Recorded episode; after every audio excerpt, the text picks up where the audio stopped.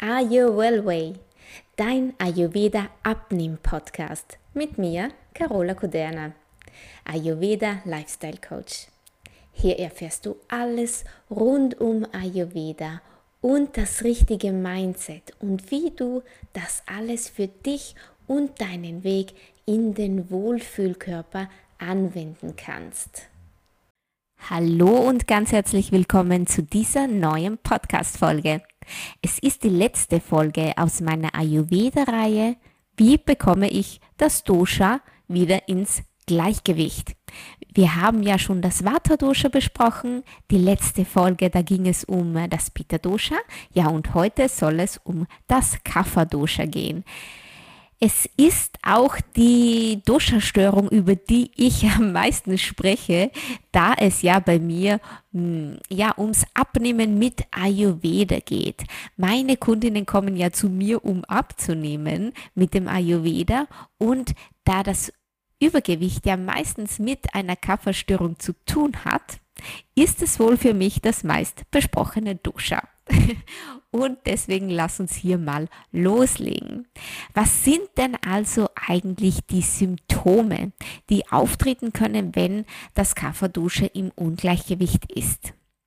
Es ist zuerst mal hm, eine Fahle Haut zum Beispiel. Es ist eine Kälteempfindlichkeit. Es ist auf jeden Fall das Gefühl von Trägheit. Es ist, äh, man mag sich nicht aufraffen, kann, hat vielleicht äh, Pläne, kann sich aber wirklich einfach nicht aufraffen. Man hat keine Lust aufzustehen vom, äh, von der Couch, vom Bett, wo immer durch bist. Kaufverstörungen, ja, bringen auch übermäßigen Schlaf. Man hat also mehr das Verlangen zu schlafen, sich hinzulegen, sich auszuruhen, obwohl man sich vielleicht gar nicht angestrengt hat. Dann äh, eine Kaffeestörung ist auch hm, eine Verlangsamung aller Aktivitäten. Du brauchst vielleicht für eine Aktivität, die du vorher in fünf Minuten gemacht hast, brauchst du jetzt eine halbe Stunde. Aber es sind auch Symptome wie Erkältungen, Schnupfen und Verschleimungen, die mit Kaffer zu tun haben. Ähm, fehlende Antriebslosig Antriebskraft, also Antriebslosigkeit, ist eine Ka ein Kaffersymptom. Und ja, auch das Hinausschieben von Aufgaben.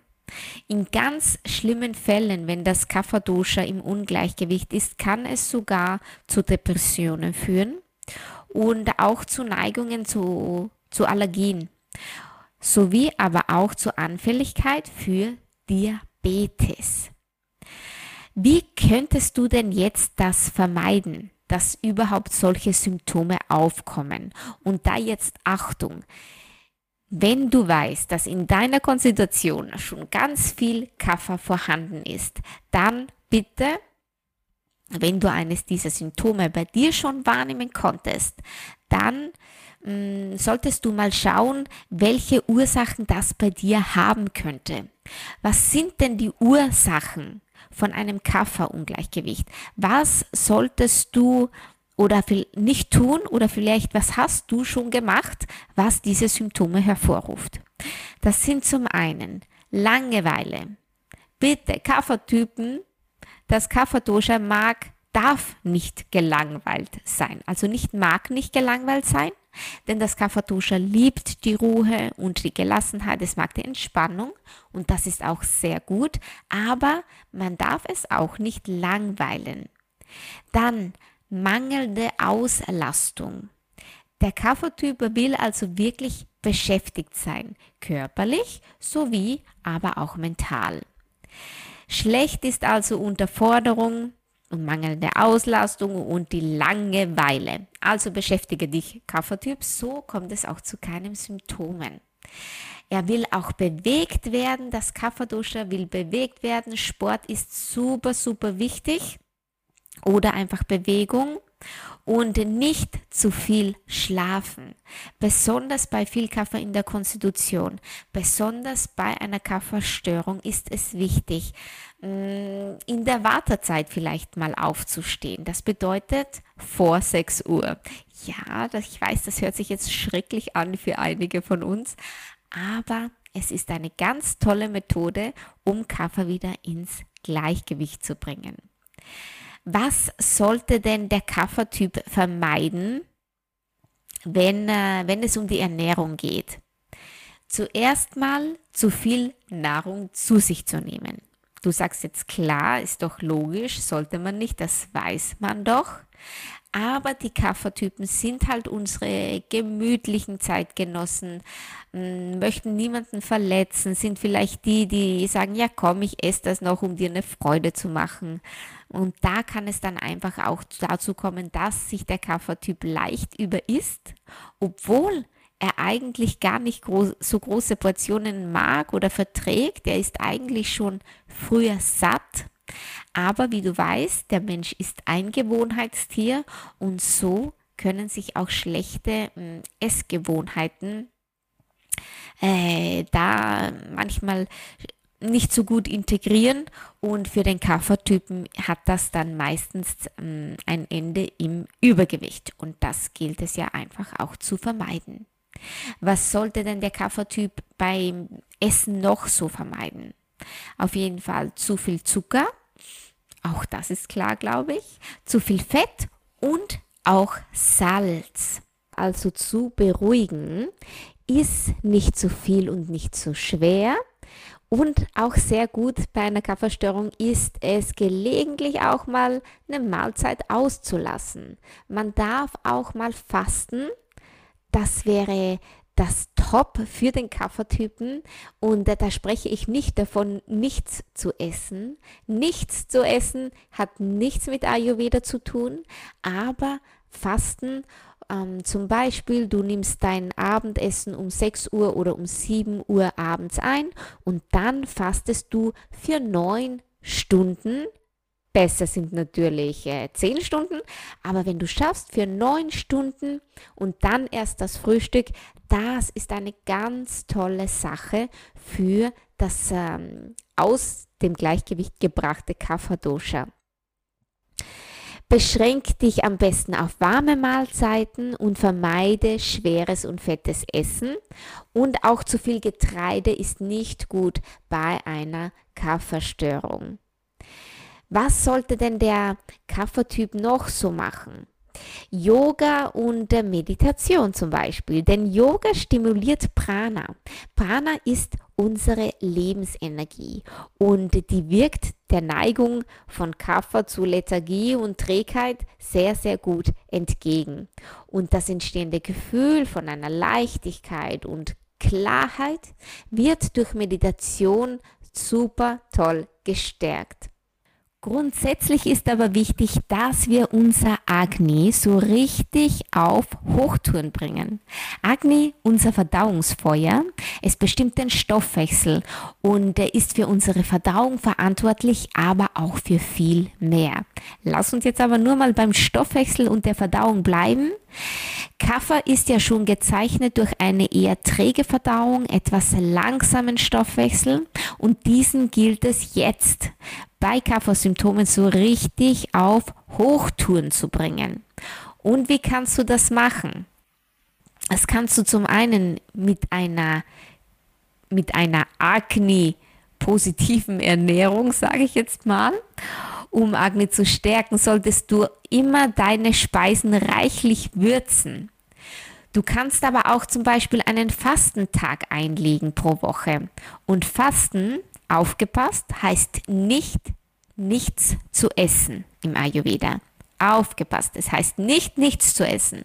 Fasten bedeutet aber, dass du Speisen zu dir nimmst, welche dein Agni optimal unterstützen. Das könnte zum Beispiel sein eine Mungbohnenkur, das bedeutet, du machst dir eine Art Kitchery mit äh, Basmati-Reis und Mungbohnen und leicht verdaulichen Gemüse und ganz, ganz vielen Gewürzen drinnen, auch nach Lust und Laune.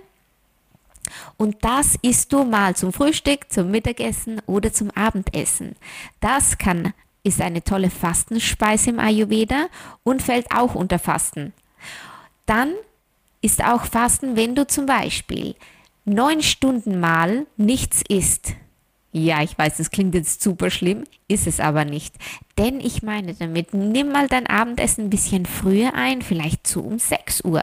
Vielleicht schaffst du es sogar, sogar noch ein bisschen früher und warte dann bis um 8, 9 Uhr vom nächsten Tag und nimm dann erst die nächste Mahlzeit wieder ein.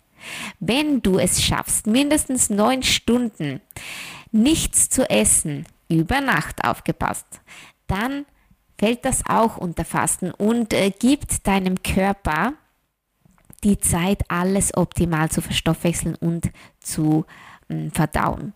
Und das hilft deinem Kafferdoscher wieder an seinen ausgeglichenen Platz zu rücken.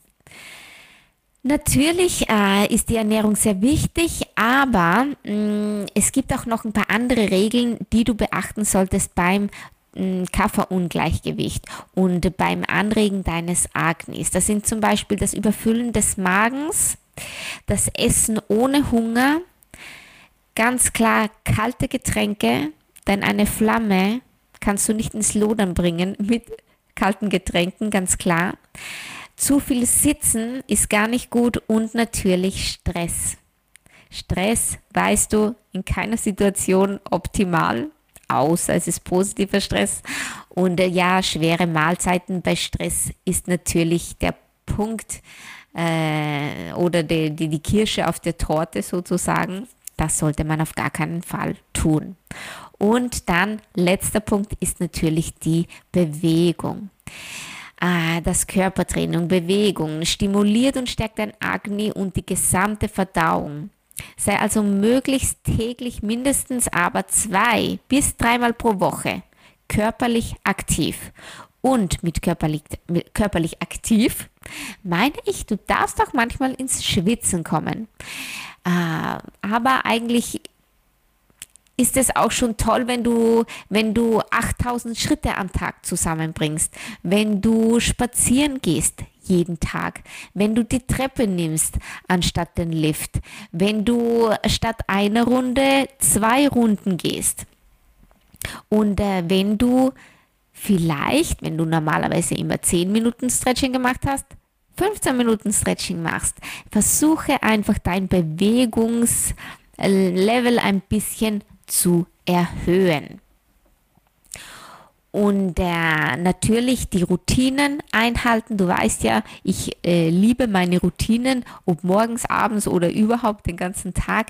Aber es hilft einfach jeden Tag zu denselben Uhrzeiten zu essen. Und äh, regelmäßiges äh, regelmäßiges und äh, besonders gekochtes Essen hilft einfach deinem Agni so richtig in Schwung zu kommen und rückt somit wirklich dein Duscher, dein Kafferduscher wieder an seinen Platz. Das also waren meine Tipps für das Kafferduscher. Ähm, natürlich ist das jetzt keine Anleitung dazu, wie du fünf Kilo in einer Woche abnimmst oder so. So geht nicht, okay. Es geht jetzt nur darum, wie du dein Agni anregen kannst und das ist einfach der Schlüssel zu einem gesunden Kapha-Dosha und äh, ich wünsche dir ganz viel Spaß bei der Umsetzung. Und wenn du mehr über mich und meine Arbeit wissen möchtest, dann besuch mich doch mal auf Instagram oder auf meiner Homepage im ayowellway.com oder auf Instagram heiße ich Carola Ayowellway. Ich wünsche dir jetzt noch einen schönen Tag und wir hören uns beim nächsten Mal. Bis bald!